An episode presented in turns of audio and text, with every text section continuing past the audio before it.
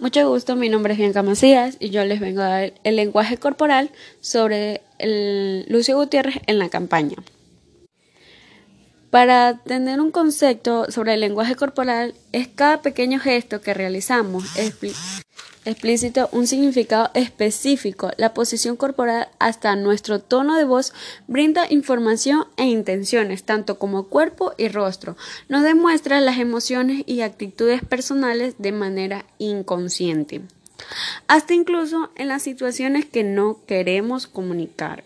Como podemos ver, este, para poder convencer a la otra persona se puso del lado izquierdo. Podemos ver que en el segundo 28 señala con el índice como queriendo ocultar prepotencia, prepotencia y arrogancia. Al momento de, de dar su información, mantuvo un contacto visual con la otra persona. Esto quiere decir que fue una persona muy segura de sí mismo. Como también podemos ver en la mano, tuvo los, los dedos abiertos, o sea, quiere decir que es honesto al momento de que estaba hablando en la situación.